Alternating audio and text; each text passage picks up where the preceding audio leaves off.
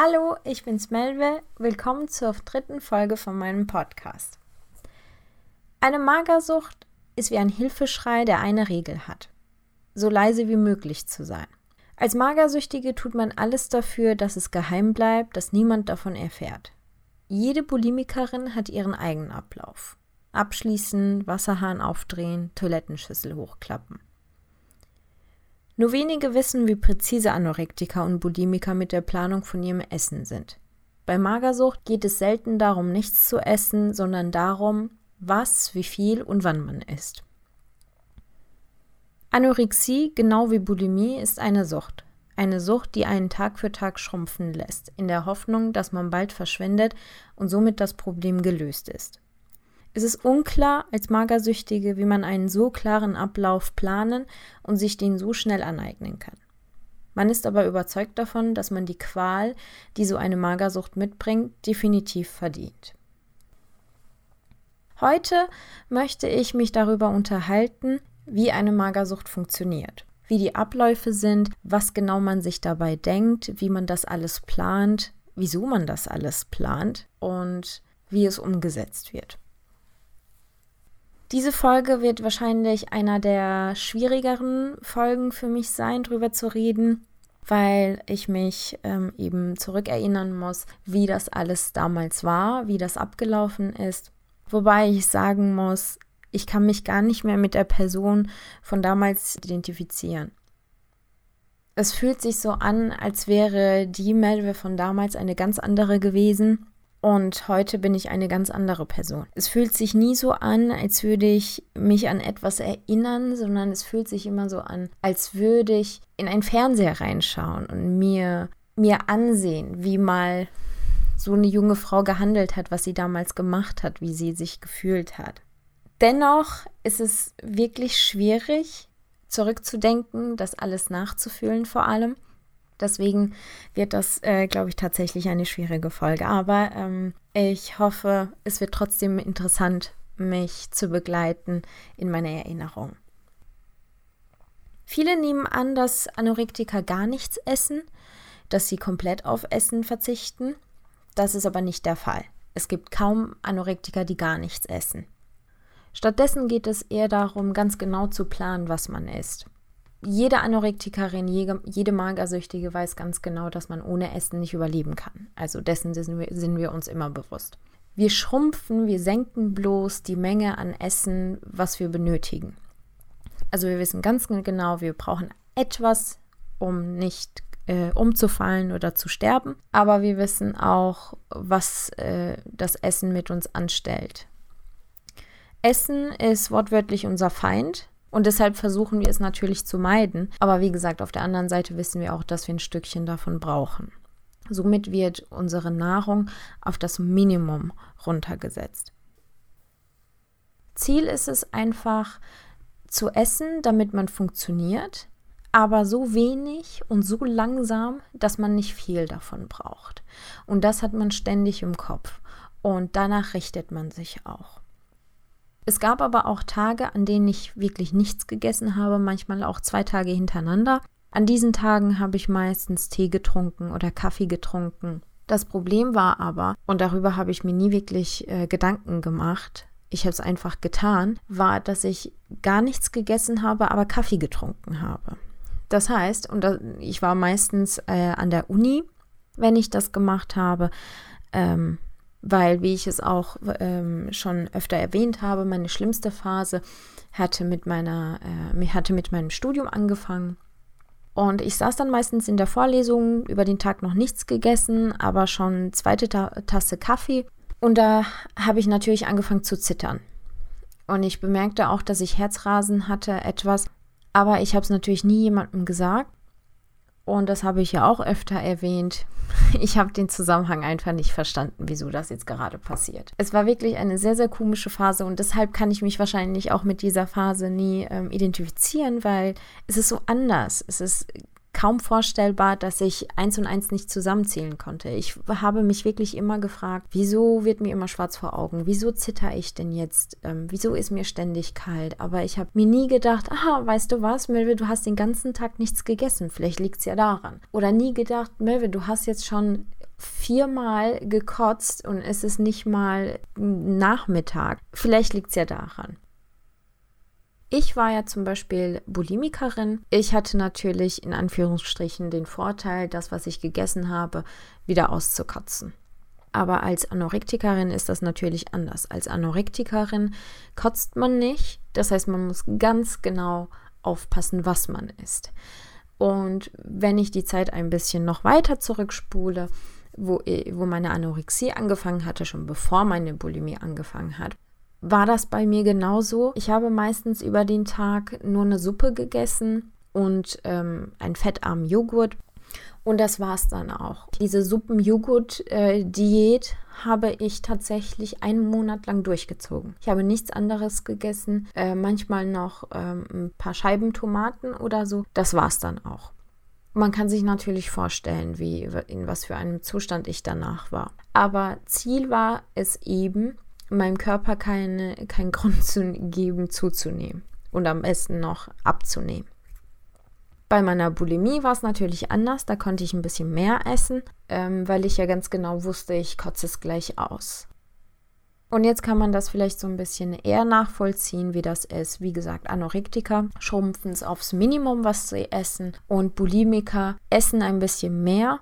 Aber natürlich meidet man Essen als Bulimikerin auch, weil am Anfang ist es vielleicht noch in Ordnung, das Essen auszukotzen, aber, und dazu werde ich auch in einer späteren Folge dazu kommen, ich glaube sogar bei der nächsten, ist es ja tatsächlich so ab einem Punkt, dass man Schäden davon trägt, dass man die ganze Zeit kotzen muss.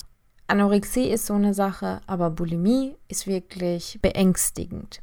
Und ab einem bestimmten Punkt versucht man natürlich zu meiden, dass man kotzen muss. Man macht das trotzdem, aber man reduziert das vielleicht dreimal am Tag oder viermal am Tag statt fünfmal oder sechsmal. Aber Fakt bleibt, Magersüchtige sind sich ganz genau bewusst, dass sie ohne Essen nicht überleben können. Aber sie möchten auch nicht essen und deshalb findet man Wege.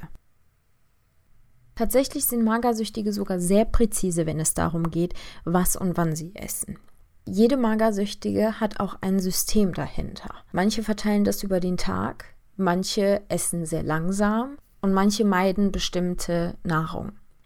Ich hatte zum Beispiel Tage, wo ich mir einen Fruchtjoghurt gekauft habe und diesen Joghurt habe ich über den ganzen Tag gegessen. Also so langsam, dass ich den über den ganzen Tag verteilen konnte. Das war zum Beispiel einer meiner Systeme. Dann gibt es natürlich, und das machen viele äh, Bulimiker, die Reihenfolge, wie man isst. Und ich kann gerade echt nicht glauben, dass ich das gemacht habe, geschweige denn jetzt drüber zu reden. Äh, man isst die Gerichte mit einer markanteren Farbe zuerst. Und der Gedanke dabei ist, wenn man äh, zum Beispiel, sagen wir mal, es gibt etwas mit, äh, mit einer Tomatensoße, dann isst man das zuerst äh, und dann isst man eben die anderen Dinge. Und wenn man dann äh, das alles auskotzt, dann kann man ganz genau sehen, wann man angefangen hat zu essen, weil das mit der, mit der stärkeren Farbe sollte ja theoretisch zuletzt kommen. Dann weiß man, aha, jetzt bin ich an einem Punkt, wo ich alles ausgekotzt habe und das ist dann natürlich dieses befriedigende Gefühl. Man hört das, glaube ich, es ist sehr schwer für mich drüber zu reden. Ähm, aber auf der anderen Seite finde ich das alles auch sehr interessant. Natürlich denkt man über die Zeit nach, die man so durchlebt hat als Anorektikerin oder Bulimikerin. Aber das dann nochmal so ein bisschen aufzulisten und die Zusammenhänge herzustellen, das ist natürlich nicht etwas, was ich ähm, tagtäglich mache. Und jetzt darüber zu reden, ist auch für mich sehr interessant. Bulimie ist wie eine beste Freundin, der man vertrauen kann, die sehr nah zu einem ist, aber die einem einfach nicht gut tut und man es eigentlich innerlich weiß, aber trotzdem fühlt man sich ihr so nah, dass man sie einfach nicht aus seinem Leben streichen möchte. Und meine beste Freundin, meine Bulimie war genauso. Sie war gut zu mir, aber sie war auch sehr beängstigend. Ich hatte irgendwo auch Angst vor ihr. Irgendwie quälte sie mich, tat mir weh, aber das Leben fühlte sich mit ihr besser an. Sie hörte zu, half mir alles Negative loszuwerden, tat mir gut, gab mir ein gutes Gefühl, ich konnte einfach meine Frust loswerden. Aber dieses gute Gefühl dauerte nur bis zur nächsten Stunde an. Bulimie ist die perfekte Lösung auf das Problem. Man hat all diese Dinge, all diese Frust, all diesen Stress und diese Angst in sich. Deshalb kann man sich einfach hinsetzen und aus Frust drei Burger und zwei Portionen Pommes reinfressen, wortwörtlich. Aber es macht einfach nichts, weil man kann es schließlich gleich wieder auskotzen. Die Bulimie ist im Gegensatz zur Anorexie auch sehr gewalttätig. Es macht Spaß, dass es einen quält. Der Grundgedanke bei einer Magersucht ist, dass das Problem du bist. Und der Weg, dich zu definieren, geht über deinen Körper. Das Problem wird gelöst, indem es weniger von dir gibt, weniger von dir existiert. Und woher dieser Gedanke kommt, darauf bin ich auch in der letzten Folge eingegangen, ist, dass Frau zu sein bedeutet, seinen Körper zu hassen, ist als fehlerhaft zu empfinden. Frauenzeitschriften sind zur Hälfte voll mit Artikeln, die einem sagen, dass man sich lieben soll, und die andere Hälfte mit fünf Tricks zum Abnehmen. Und danach richtet man sich auch. Man macht ein Paradox aus seinem Leben. Ich meine, wir kennen das alle. Wenn Frauen sich zusammensetzen, geht es nur darum, wie schlecht sie aussehen. Jede Frau redet davon, dass sie wieder zugenommen hat, dass sie, äh, dass sie ihre Haare fliegen muss und dass ihr Gesicht nicht perfekt rein ist. Jede Frau ist wie besessen davon, sich einfach schlecht zu machen. Und darüber zu reden, wie fehlerhaft ihr Körper ist. Permanent. Ich meine, ich bin mir zu 100% sicher, dass jeder, der sich das gerade anhört, sofort an irgendjemanden gerade denkt, wenn nicht an sich selbst. Und bei Magersucht ist es eben genauso. Das Essen ist tabu. Das Essen führt dazu, dass man zunimmt, dass man sich schlecht fühlt und alles drum und dran. Es ist aber so, dass sich für eine Magersüchtige alles um Essen dreht. Man steht morgens auf, denkt nur an Essen. Man wandert über den Tag, denkt nur an Essen. Man geht ins Bett, man denkt darüber nach, was man morgen essen wird. Und so läuft das jeden Tag ab. Es ist eine Besessenheit, es ist sehr, es ist sehr ermüdend. Man macht das tagtäglich. Ich meine, ich kann erzählen, wie das bei mir war. Ich stand morgens auf. Das hatte ich ja, glaube ich, in der ersten Folge schon erzählt. Und da war erstmal alles schwarz vor meinen Augen. Ich musste mich erstmal ein paar Sekunden auf mein Bett setzen. Während ich da saß und versuchte, durch diese schwarzen Punkte zu schauen, überlegte ich mir schon, was isst du zum Frühstück? Was gibt es zum Frühstück und wo kannst du es auskotzen? Musst du jetzt frühstücken und direkt auskotzen oder stehst du jetzt auf, gehst ins Fitnessstudio, isst danach und kotzt das an der Uni aus oder isst du jetzt und fährst los und kotzt es im Fitnessstudio aus? Es drehte sich alles darum. Und nachdem ich mich entschieden hatte, wo es nun hingehen soll, tat ich das dann auch. Nachdem es eben schlimmer wurde, bekam ich auch langsam Angst vor dieser Bulimie. Es war aber so, dass diese Bulimie, diese beste Freundin auch in meinem Körper lebte. Das heißt, ich hatte Angst vor ihr. Und alles, was ich dachte und sah, dachte und sah sie ja auch, diese beste Freundin. Das heißt, ich durfte nicht darüber nachdenken, damit sie das nicht auch sieht. Es, es hört sich an wie, wie so ein, so ein Hollywood-Film, wo der Körper ähm, besessen wird von, von einem Dämon. Und genauso war das aber auch. Genau deshalb hörte ich irgendwann auch auf zu frühstücken.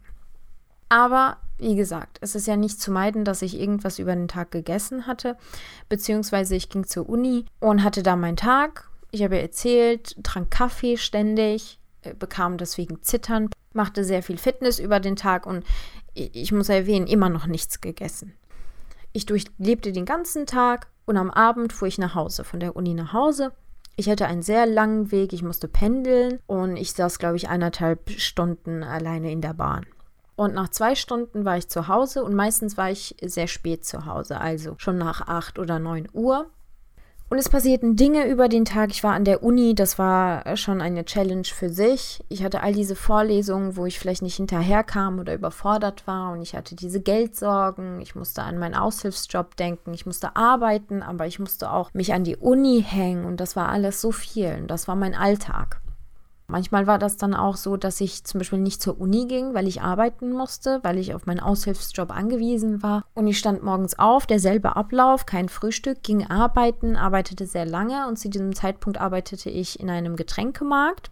Und das Klientel von diesem Getränkeladen waren meistens ältere Leute, Und den half man dann natürlich auch mit den Getränkekisten. Ne? Und diese Kisten sind sehr schwer. Das sind so Glasflaschen. Und allgemein, mein Job hat hier auch damit zu tun, immer diese Getränkekisten hoch und runter zu nehmen. Immer noch nichts gegessen. Wie gesagt, manchmal kam ich von der Uni, manchmal von der Arbeit eben abends nach Hause. Und ich hatte diese ganze Frust in mir. Konnte mit niemandem drüber sprechen. Ich konnte es nicht aussprechen. Aber meine beste Freundin war für mich da. Und ich dachte, du kannst dich jetzt hinsetzen. Du kannst jetzt alles in dich reinfressen. Ich hatte auch Hunger. Und das ist auch so eine Sache. Magersüchtige haben auch Hunger. Es ist nicht so, dass wir irgendwie uns darauf programmieren können, keinen Hunger zu haben. Wir sind auch nur Menschen. Wir haben Hunger. Ich plante schon auf dem Nachhauseweg. Egal, ob ich in der Bahn saß, in einer Vorlesung saß, bei der Arbeit, an der Kasse saß. Ich plante, was ich am Abend alles in mich reinfressen kann. Und ich benutze das Wort fressen auch bewusst, weil das genau das war, was ich gemacht habe und was man auch macht als Bulimikerin. Kam nach Hause und stützte mich in die Küche. Meistens äh, schlief meine Tante und ihre Familie schon, wenn ich nach Hause kam. Oder jeder hatte sich schon in sein Zimmer zurückgezogen. Ich ging in die Küche und oh mein Gott, es ist schrecklich, sich dran zu erinnern. Ich machte alle Schränke auf und ich holte wirklich raus alles, was da war. Meine Tante kochte für mich meistens noch ein Stückchen mehr und legte das neben die Mikrowelle, damit, wenn ich von der Uni komme, was zu essen hatte. Ich machte mir das warm. Während das warm wurde, holte ich Toastbrot raus und Brot raus und Käse und Frischkäse und alles, was, in, was ich im Kühlschrank fand, was essbar war. Ich nahm das und dann wurde auch schon mein Essen warm. Ich setzte mich hin, fraß es in mich hinein und packte dazu noch alles, was ich finden konnte. Also das, was ich zusammengeschmissen habe damals. Das ist, oh mein Gott, schon der Anblick würde mich wahrscheinlich heute anekeln. Das machen eben auch viele Bulimiker so. Man, man mischt alles miteinander. Nachdem ich mit dem Essen fertig war, machte ich mich an die Süßigkeitenbox von meiner Tante. Kekse, Schokolade, Süßigkeiten, alles, was ich fand, alles wurde einfach reingeschoben. Ich hatte einen Trick. Ich habe mir lange überlegt, bevor ich diese Folge aufgenommen habe, ob ich äh, meine Tricks eben erzählen soll oder nicht, weil ich mir nicht sicher war, ob das vielleicht jemand hören wird und sich denken wird, diese Methode könnte ich doch anwenden und das würde mich wahrscheinlich wirklich so traurig machen, wenn das der Fall wäre. Aber letztendlich habe ich mich entschieden, auch meine Tricks zu erzählen, weil ich glaube, die, die, die schlimmeren Teile von meiner Bulimie sind beängstigend genug, um jemanden davon abzuhalten, es eben nicht zu tun ich glaube, diese Tricks gehen dann da unter und ich hoffe es. Genau, und einer meiner Tricks war, das war mein Zaubergetränk, war Cola.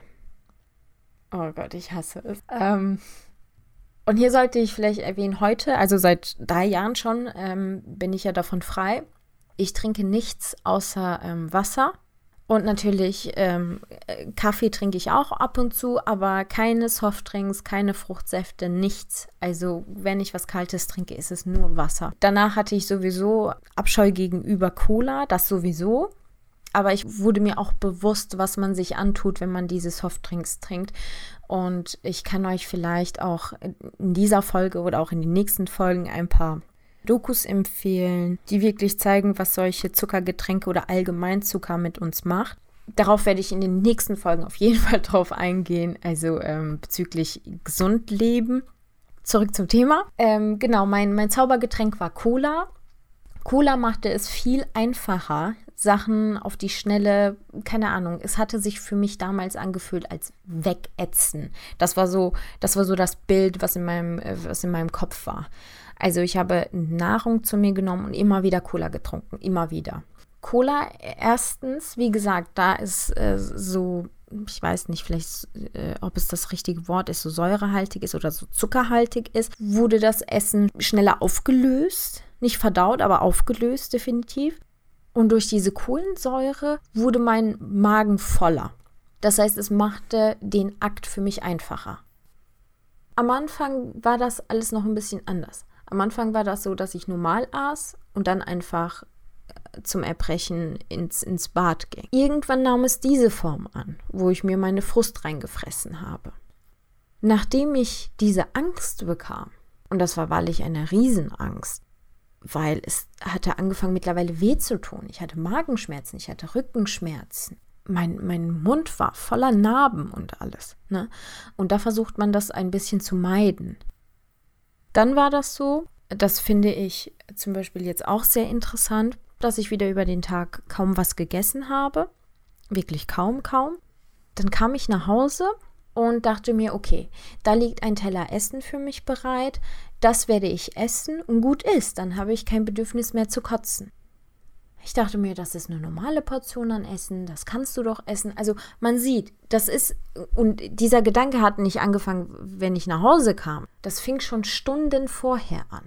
Also, wie gesagt, man, man denkt nur an Essen. Unbedingt nicht, was man jetzt essen will, aber es dreht sich einfach alles um Essen. Entweder denkt man, ich kann das jetzt essen und dann kann ich es hinterher auskotzen. Oder man denkt, oh mein Gott, ich muss davon ganz wenig essen. Oder ich esse jetzt davon und esse aber ganz wenig. Oder man dachte eben, wie gesagt, gegen Ende, wo das einem richtig Angst macht, ähm, ich werde so wenig davon essen, dass es genug ist, dass ich nicht das Gefühl habe, es auszukotzen. Dann versuchte ich das auch. Ich machte mein Essen warm, nahm es zu mir, machte Fernseher an, fing an zu essen. Während ich es aß, und das ist eben was, was im Kopf einer Magersüchtigen passiert, das Essen ist der Feind.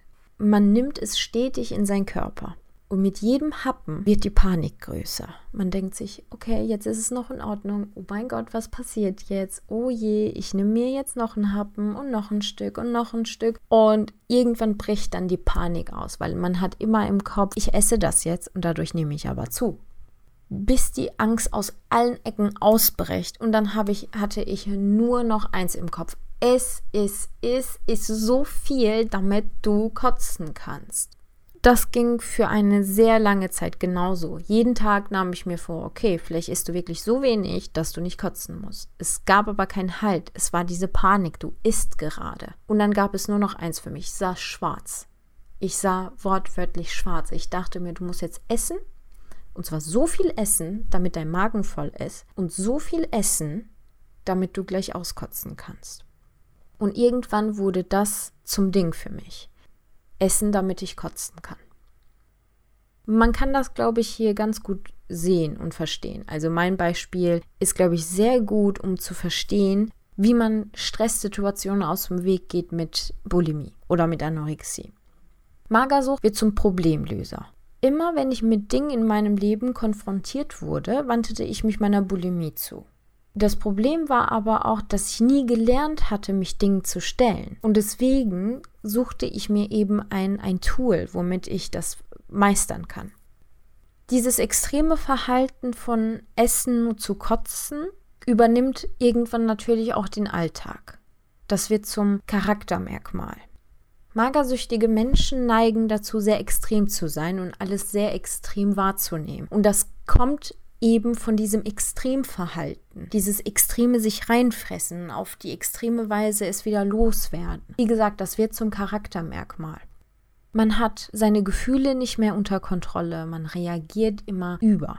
Was bei mir natürlich auch der Fall war und wovon Menschen dann auch teilweise abgeneigt waren. Aber keiner nahm sich natürlich auch die Zeit, vielleicht zu verstehen. Ich weiß, dass es vielleicht ein bisschen zu viel verlangt, wenn man so eine extreme Person vor sich hat, ich meine, ich reagiere anders auf solche Menschen, aber das liegt vielleicht daran, weil ich diese Erfahrung auf der anderen Seite selbst gemacht habe. Ich bin mir nicht ganz sicher, muss ich sagen, ob das vielleicht zu viel verlangt ist aber, oder ob das vielleicht wirklich so sein sollte, dass Menschen ein bisschen sensibler gegenüber seinen Mitmenschen sind. Darüber bin ich mir noch nicht ganz sicher.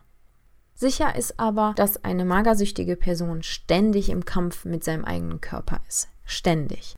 Egal was es ist, wie es aussieht, was es gleich essen wird, es ist immer ein Kampf. Man denkt sich immer, es ist noch viel zu imperfekt.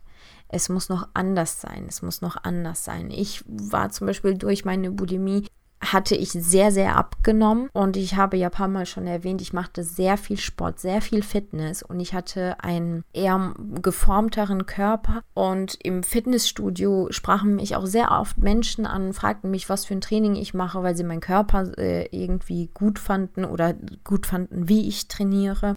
Aber nichtsdestotrotz, wenn ich mich vor den Spiegel stellte, sah ich nur Probleme. Meine Hüften waren zu groß, mein Hintern war zu groß. Ich fand Probleme, wo es keine Probleme gab.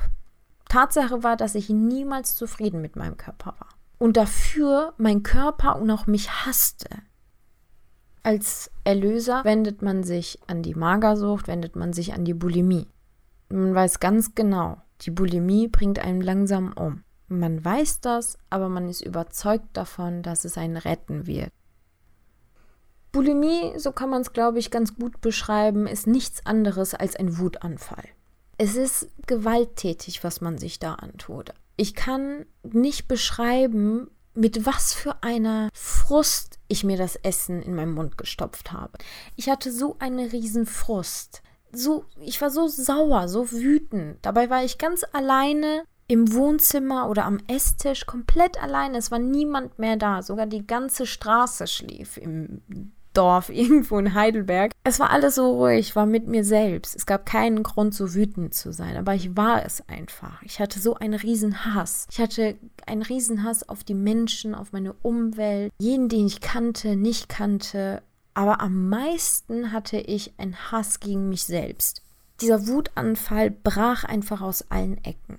Während es diesen Ausbruch gab, stopfte ich eben alles Essbare in mich hinein und trank immer wieder Cola, und mein Bauch wurde riesig. Ich konnte es schon also spüren, anfassen. Man sah es auch. Mein Bauch wurde riesig und es tat weh. Es tat in meinem Magen weh, es tat in meiner Speiseröhre weh, weil alles war so bis zum Aufplatzen voll.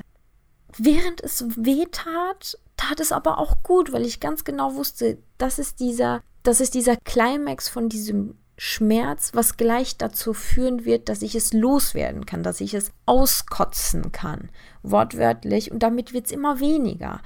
Es war tatsächlich so, dass ich meine Ängste und meinen Stress in Essenform sah, es in mich reinstopfte und gleich könnte ich es loswerden. Ganz einfach, indem ich es auskotze. Aber so einfach ist dieser Akt nicht. Wenn es soweit war, dass es wirklich sehr, sehr weh tat und ich kaum noch gehen konnte, stand ich auf ging ins Bad. Ich schloss ab. Dann drehte ich den Wasserhahn auf, ließ Wasser laufen, damit niemand es hören konnte. Und ich hatte es schon perfektioniert, leise zu kotzen. Es brach aus mir heraus schon komplett leise, sodass es niemand wahrnehmen konnte. Oh Gott. Ähm, ich klappte den Klodeckel hoch und die Klobrille auch ähm, dann kotzte ich alles aus. Es war am Anfang sehr schwierig, aber irgendwann gewöhnt man sich dran. Und ähm, man, äh, es hört natürlich nicht beim ersten Mal auf. Man macht das drei, vier Mal. Man steckt sich den Finger drei, vier Mal oder sogar noch mehr in den Hals. Ich machte es und mein Bauch wurde immer kleiner, während ich kotzte.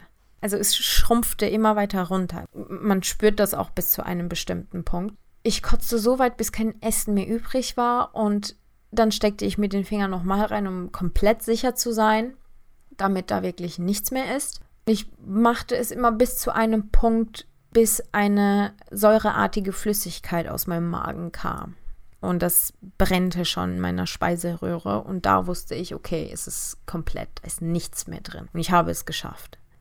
Das wird jetzt total absurd klingen, aber es ist tatsächlich so. Ich kann euch nicht sagen, was für ein, was für ein Freiheitsgefühl das in dem Moment war.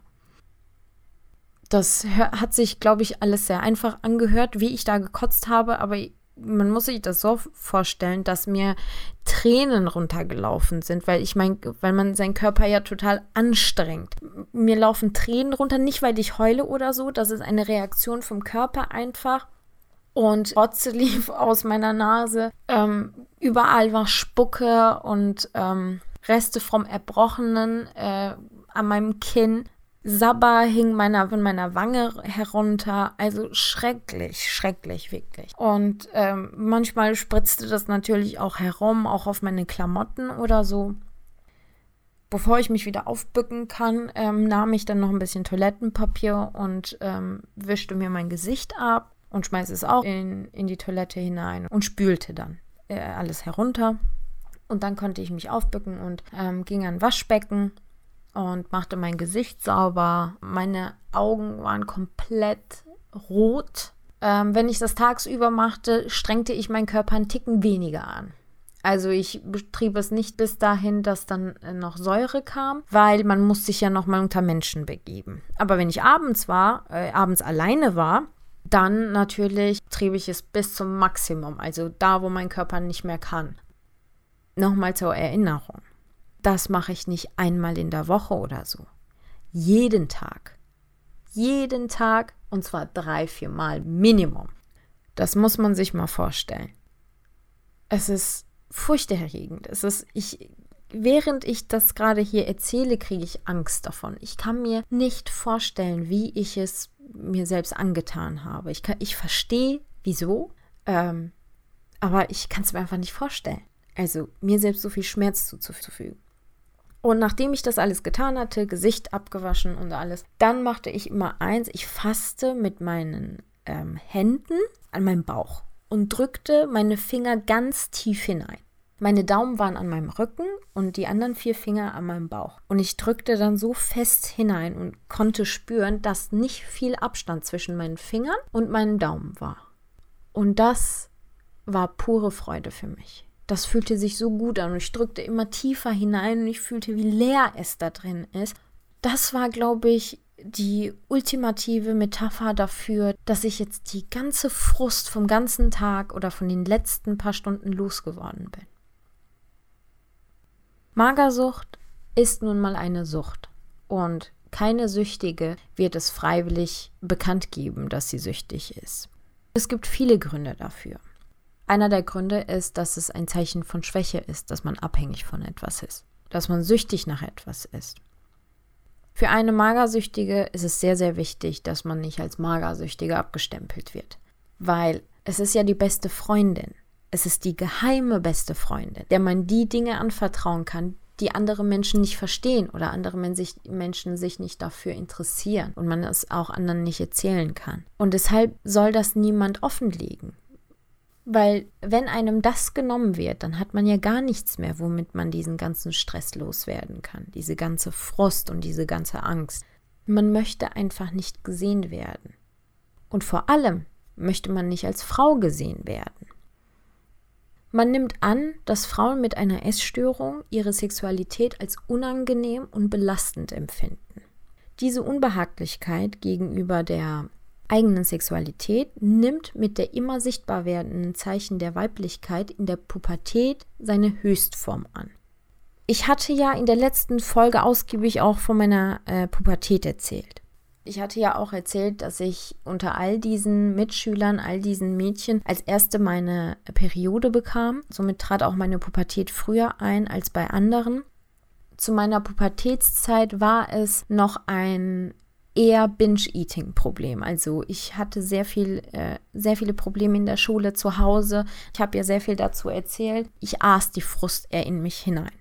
Während dieser Phase, wo ich langsam zunahm, bedingt durch die Pubertät und eben durch mein etwas Frustessen, veränderte sich auch mein Körper. Alles wurde markanter. Ich bekam auf einmal Hüften.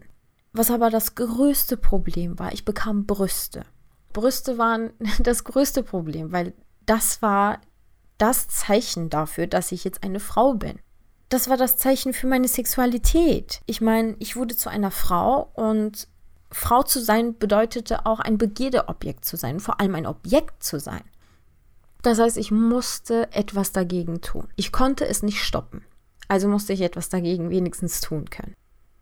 Zur Anfangszeit von meiner Pubertät bemerkte schon vor mir meine Mutter, dass ich ähm, ein bisschen äh, Brüste bekam sie war total süß. Sie fragte mich, ob wir zusammen shoppen gehen wollen.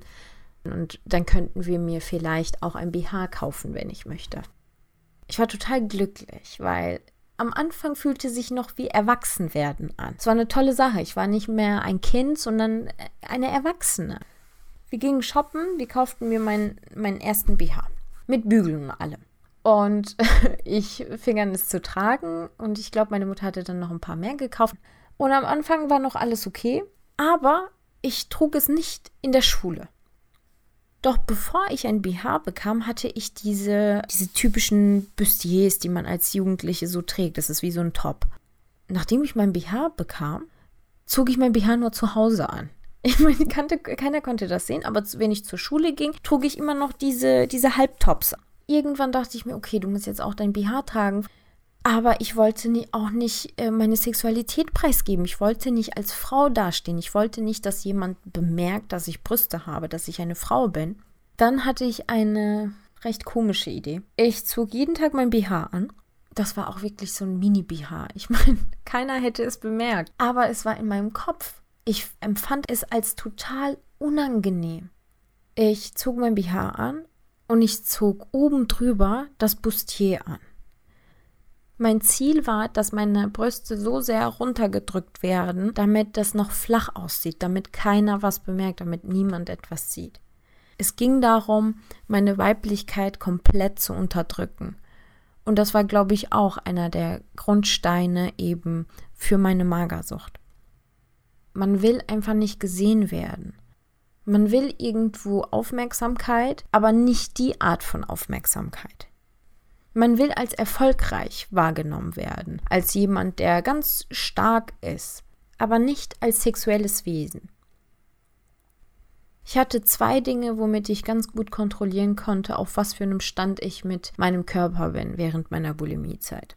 Das erste war, dass ich immer mein Oberarmumfang mit meiner Hand abmessen konnte.